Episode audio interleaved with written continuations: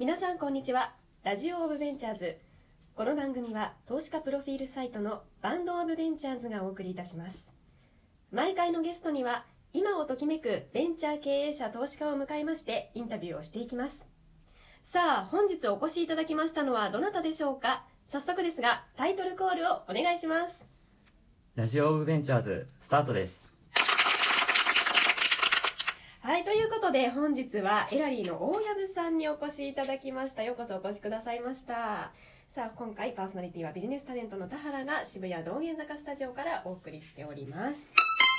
さあ、それでは大藪さん、まずは簡単に自己紹介お願いいたします。はいはじめまして、えーエラリーの大藪と申します、えー当社ではあ家具のサブスクリプションサービスのエアールームといったものを運用して、えーおります。でこのサービスではですね、あのまあ、月々500円から、うん。えーお好きな家具をですね、はい。あのまあ、毎月定額で利用していくことができますと、はい、はい、で500円安い。そうなんですよね、うん。そうなんですよ。なんで普通に買おうとするとやっぱりはい。まあ数千円とか数万円とかしちゃうような家具でも、まあ、エアールームであればはい。500円から利用することができますと。で、まあ、コーディネーターからですね、うん。まあ、無料のコーディネート相談も受けられたりとか、はい。まあ、何かとちょっと便利なサービスっていったのうん。をやっているような会社でございます。よろしくお願いします、はい、お願いします。はい。ちょっとなんか硬くないですか？大丈夫ですか？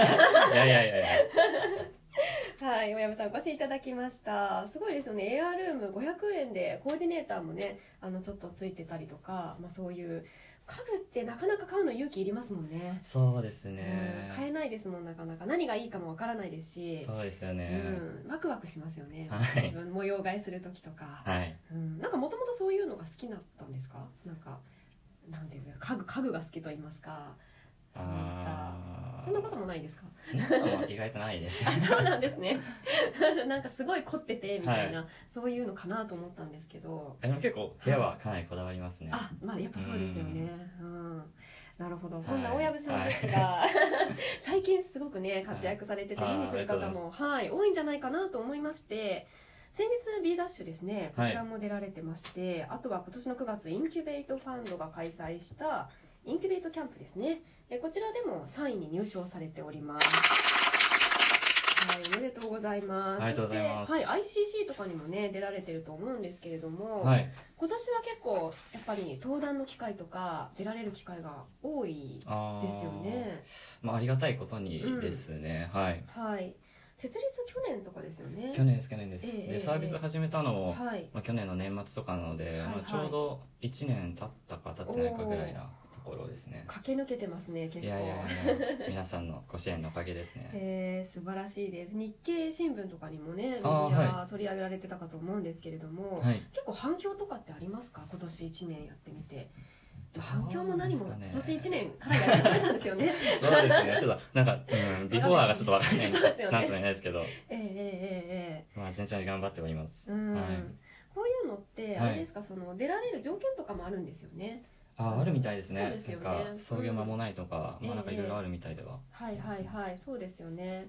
実際なんかピッチをしてみてどうですか、やっぱ緊張するものなんですか？緊張しますね、あはい。の本当になんだろうな。それこそそのすごいトラフィック出てるわけでもないので、はいはい。うん。なんかそういった、まあ、ある種まだまだ全然アイデアレベルの,、はい。あの未熟なサービスとうん。未熟な起業家が、なんかそのもう上場してますみたいな経営者たちとか、はい。すごい、ええあの有名な投資家の方々をはい。数十人数百人前に話さないといけないので。そうですよね。あれすごいですようーねん。だってもうなんか有名な方がちらほらいていやーその前になんか堂々と話さなきゃいけないっていう。そうです恐れ多いですよ、よくやりますよねって思うんですけれども。いやー素晴らしいですね。でもね今後の大注目のスタートアップ企業ということで、はい、注目されております。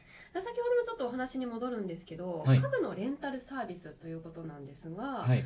これってそのさっきねこだわりもちょっとあるということだったんですけども、はいはい。このなんか思いついたきっかけとかってはいどんなところからこのビジネスが出てきたんですか？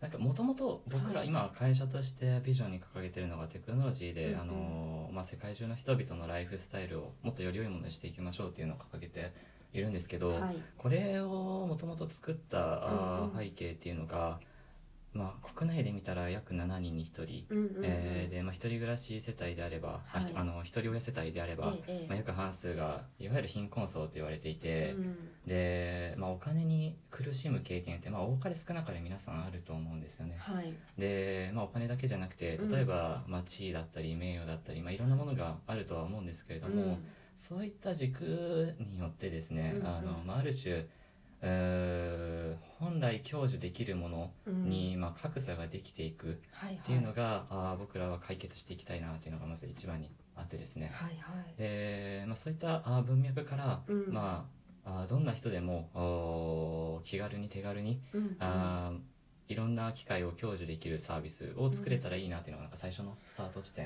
だったんですよね。あーなるほど。そういった思いがあって、まあ、書くっていうのはまあ手段といいますかそうですね。ということになるわけですかね。そうですねそうですね。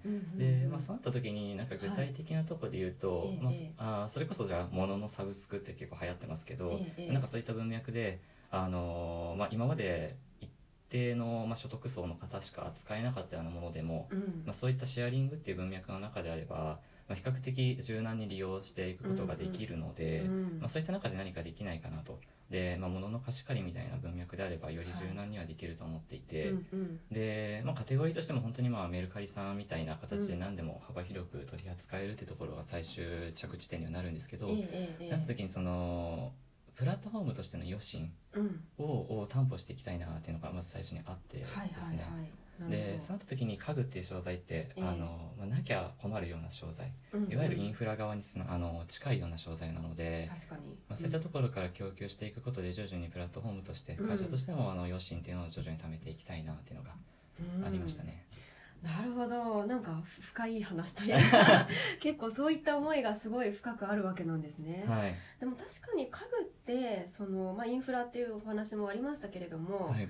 あのまあ、こだわりこだわる人とこだわらない人は置いといて、うん。まあ、皆さん絶対あの暮らしていたら使うものですもうんね。ん、、必要ですよね。必要なので何を買うかみたいなお話はあるじゃないですか。そうですね。やっぱ一個一個が結構高いというか、はい。きちんとしたものを使いたかったりすると思うので、そうですよね、うん、そういうところで最初はレンタルサービスということでそう。気軽に？そうですね、そうですね。やっぱりそのなんか、まあ、ソーシャルが広まっていく中で情報の流動性がまあ比較的高まっていくと、で、まあ、オンラインの中でうん。まあそれが高まっていた、あー先にあの、まあ、オフラインでも同じような話が言えるかなって思ってて、うんうん。で、まあ、そういった中でライフスタイルのあの変化の速度もまあ年々上がってきてますし、うん。まあ、家具をその購入すると、はい。あのまあ、結構アセットを持つので、うん。まあ、暮らしもかなり重たくなってしまううんうん。でそういった文脈の中であの、まあ、セットライトに持たないことで、まあ、うん。より柔軟な生活ができていく、っていうところがあの、うん。まあ、今の時代にもすごいマッチしてるんじゃないのかなと思ってますうね。ん確かに。これ使う方っ